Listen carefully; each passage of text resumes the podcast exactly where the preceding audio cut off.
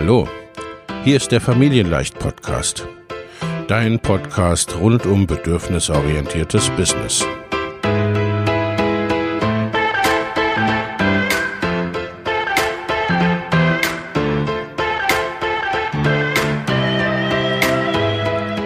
Für Mütter und vielleicht auch Väter, die ihr Leben und ihr Business im Einklang mit sich selbst und ihrer Familie gestalten wollen. Familien leicht eben. Und das auch im Business.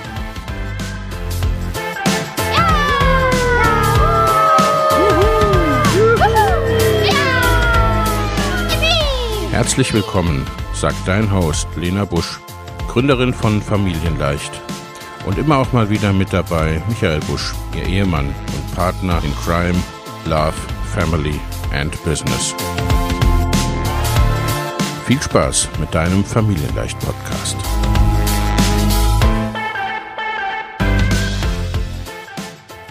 In der heutigen Podcast-Folge geht es darum, warum ein eigenes Online-Business für Eltern, für Mütter eine gute Idee ist. Auf den ersten Blick erscheint es eher widersprüchlich. Gerade den bindungs- und beziehungsorientierten Eltern wird von außen ja eher mal gerne ein gewisses Helikoptern oder gar der Heimchen am Herd-Status nachgesagt. Denn oft steigen sie eher länger als kürzer oder ganz aus dem, zumindest aus dem bisherigen Beruf oder aus dem Angestelltenverhältnis aus. Die Perspektive verschiebt sich.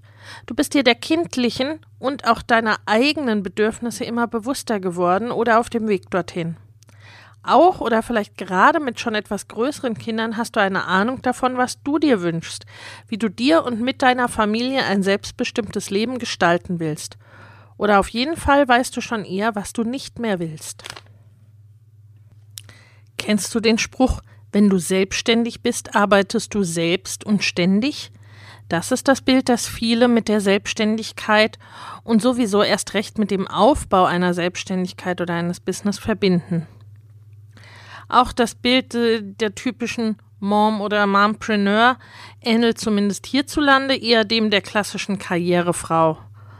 Versuchen, alles zu 100 Prozent und mehr zu machen und unter einen Hut zu bekommen eigentlich im Grunde genauso weitermachen wie vor den Kindern, nur sind diese halt jetzt dabei. Sie sind Teil des perfekt organisierten Lebens oder zumindest dessen Versuch. So zumindest der Teil in der Rama-Werbung. Denn oft läuft das Ganze ja eher auf eine weitere Erhöhung des Mental Load heraus oder auf ein stark fremdbestimmtes Gefühl. Du willst das so nicht. Du willst mehr Zeit mit deinen Kindern verbringen. Du willst kein Hin- und Hergehetze mehr, damit alles irgendwie klappt und funktioniert.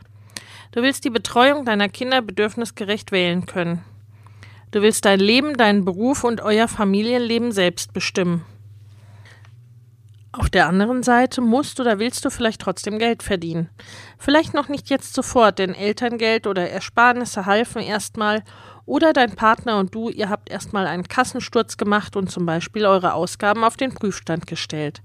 Vielleicht habt ihr auch bereits erste Umstrukturierungen in eurem Leben und euren Berufstätigkeiten oder eurer klassischen Selbstständigkeit vorgenommen. Aber du machst dir auch Gedanken, wie es auf mittlere oder lange Sicht aussehen soll, denn du weißt, wenn du nicht eine gewisse Richtung einschlägst, dann treibt dich das Leben hin oder her oder andere entscheiden für dich. Keine Entscheidung ist eben auch immer eine Entscheidung. Vielleicht möchtest du dich aus Abhängigkeiten lösen oder nicht in neue hineingeraten. Vielleicht wollt ihr beide Anteil haben, sowohl am täglichen Miteinander in der Familie mit allem, was dazugehört, wie auch an der beruflichen Erfüllung und der Aufteilung der finanziellen Verantwortung. Außerdem, und das ist ja nicht gerade der unwichtigste Punkt neben allen vernünftigen Überlegungen, außerdem möchtest du gerne etwas in die Welt bringen. Etwas, das dich begeistert, das dir wichtig ist. Vielleicht verspürst du auch einen Herzensruf, etwas, das du endlich gerne machen möchtest. Schließlich ist Bedürfnisorientierung ja nicht alleine für die Kinder da. In der klassischen Arbeitswelt jedenfalls ist das alles oft nicht gut zu vereinbaren. Du bekommst eher das Gefühl, dass nur das eine oder das andere geht. Auch eine Selbstständigkeit nach deinen Vorstellungen schiebt sich gedanklich gern auf den Zeitpunkt, wenn die Kinder größer sind.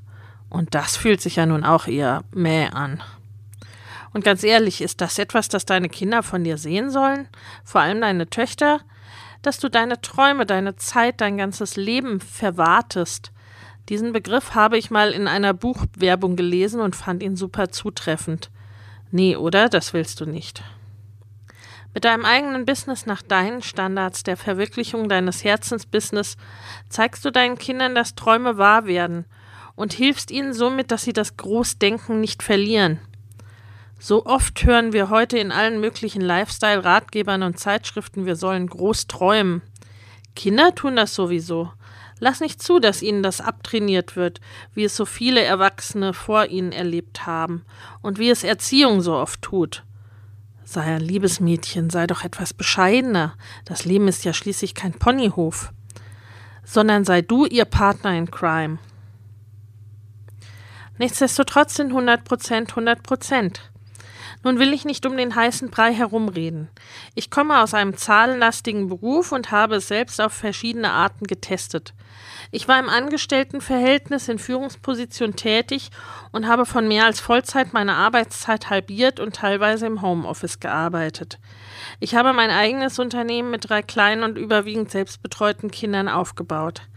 Ich kann dir daher aus meiner und der Erfahrung in der Arbeit mit meinen Klientinnen sagen, die Grundrechenarten gelten auch im Herzensbusiness. Bei 100% Zeit und Ressourcen kann ich eben nur 100% verteilen und nicht 200. Das zumindest nicht ohne Veränderung oder aber ohne Verluste.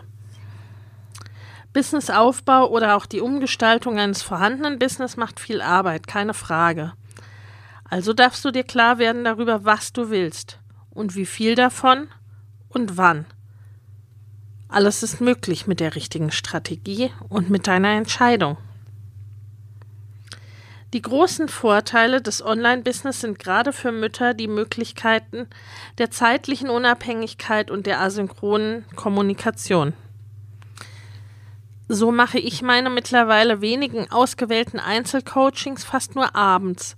Auch die Calls meiner begleiteten Kurse finden abends statt. Tagsüber können mir meine Einzelkunden aber natürlich mailen oder man kann mir in der Facebook-Gruppe schreiben. Das ist äh, der Teil mit der asynchronen Kommunikation. Und gegebenenfalls wissen zwischendurch schon die Kurs-Community oder andere Teilnehmer des Gruppencoachings eine Antwort. Interviews mache ich am Wochenende oder abends, manchmal auch in der Nacht, wenn ich auf jemanden treffe, der genauso eine Nachteule wie ich ist zumindest. Oder wenn ich eben mal tagsüber eine Kinderbetreuung habe, ausgestrahlt werden können die Interviews ja ohnehin später und auch noch drei Jahre später angeschaut werden. Gleiches gilt für meine Kursinhalte sowie aktuell die Podcast-Episode, die du gerade hörst, oder jetzt die Arbeit an meinem Buch oder auch während des Coachings oder des gecoacht werdens das einschlafende Baby stillen oder neben den schlafenden Kindern arbeiten, alles ist möglich. Neben den nicht schlafenden Kindern nur begrenzt, aber das weißt du ohnehin selbst. Digitale Produkte lösen zudem die direkte Verbindung von Zeit und Stundenhonorar. In der Regel schneller oder flexibler als ein reiner Offline-Unternehmer diesen Punkt erreicht, da eben weniger fixe Infrastruktur oder Manpower benötigt wird. Das heißt, Teilzeittätigkeit bedeutet anders als im Angestelltenverhältnis nicht zwingend Teilzeiteinkommen. Das Klischee der Hausfrau oder des Hausmannes, siehe Jeff Walker, die vom Sofa aus ein weltweit agierendes Millionenunternehmen aufbaut, ist nichts für jedermann oder jeder Frau. Es braucht entsprechendes Engagement und Zeit und Wissen. Es ist aber dennoch möglich und real. Jeff Walker hat übrigens in den 1990er Jahren seine ersten digitalen Produkte via Trial and Error äh, verkauft und seine Vermarktungsstrategien oder generelle Vermarktungsstrategien entwickelt und immer weiter perfektioniert, während er mit seinem kleinen Sohn sozusagen zu Hause war. Seine Vermarktungs- und Launchstrategien sind heute maßgeblich für die gesamte digitale Welt, kann man sagen. Sein berühmtes Buch Launch verlinke ich dir in den Show Notes. Digitale Produkte, ob Kongresspaket, E-Book oder Online-Kurs, kannst du zu einem Zeitpunkt oder über eine Zeitspanne schaffen und dann fortlaufend verkaufen. Sie können auch fortlaufend konsumiert werden. Das Marketing für sie muss jedoch weiterlaufen und hier ist einige Vorarbeit notwendig. Sollte es also dein Traum gewesen sein, heute ins Online-Business zu starten, indem du einen schnellen Online-Kurs erstellst, diesen auf deine Webseite packst und fortan von seinen Erträgen lebst, so muss ich dich leider enttäuschen. Das berühmte passive Einkommen ist mit einiger aktiver Arbeit verbunden. Bei Bedarf kannst du auch Begleitung im Entwicklungsprozess bieten, der mit deinem Produkt verbunden ist. Aber dieser Aufwand kann insgesamt einfach ganz anders verteilt werden, als es bei Offline-Kursen, Offline-Kongressen etc. möglich ist.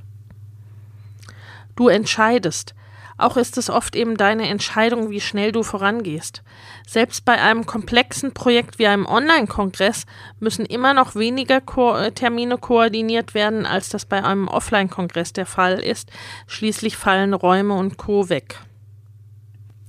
Auch Ereignisse wie krankes Kind, Kindergarten, Schließzeiten, Ausfall der Betreuungsperson etc. sind so natürlich ganz anders und bedürfnisorientierter abzufangen, als wenn du je nach Businessmodell zu Kundenterminen oder in ein Büro oder zu Ladenöffnungszeiten anwesend sein musst. Die Ergebnisse deines Tuns stehen im Internet und können jederzeit konsumiert werden. Es ist deine Entscheidung, ob du mehrere Dinge wie Mama sein, Elternzeit, Angestellten-Tätigkeit Offline-Selbstständigkeit nebeneinander vereinst oder springst und voll loslegst. Schließlich ist das wiederum sehr stark Typsache, wie das für dich am besten geht, und auch das Eingehen darauf ist sehr bedürfnisorientiert möglich. Denn auch nebenberuflich lässt sich online leichter etwas aufbauen. Und wenn es länger dauert, dann dauert es eben länger. Das ist etwas anderes als ein Vor-Ort-Business mit Öffnungszeiten und Geschäftsräumen. Natürlich entstehen auch beim Online-Business Investitionen und laufende Kosten, aber der Umfang gerade der laufenden Kosten lässt sich meist ganz gut dem Umfang der Tätigkeit und deinen Plänen anpassen. Und flexibel zu sein, darin sind Eltern ohnehin geübt. Du kannst ganz in deinem Tempo vorangehen und arbeiten. Ein eigenes Business ist zudem auch eine enorme Persönlichkeitsentwicklung. Du entwickelst dein Warum und deine Positionierung und findest dabei viel über dich und deine Werte heraus.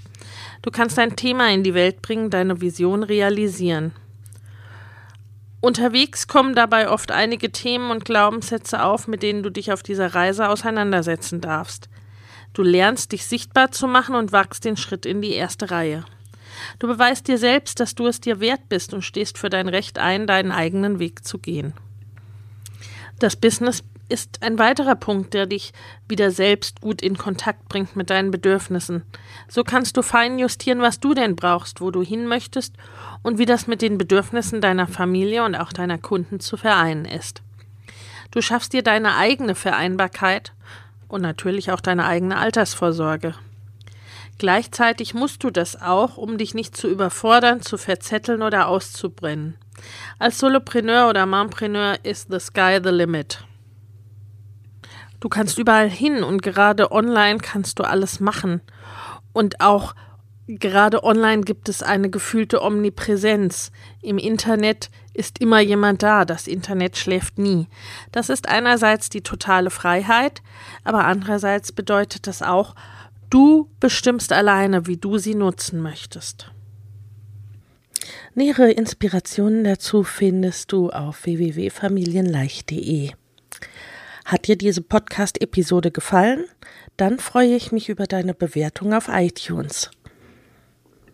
Fragen oder Themen, von denen du möchtest, dass ich sie gerne mal in einer Podcast-Episode behandle, schicke mir gerne an kontakt.familienleicht.de.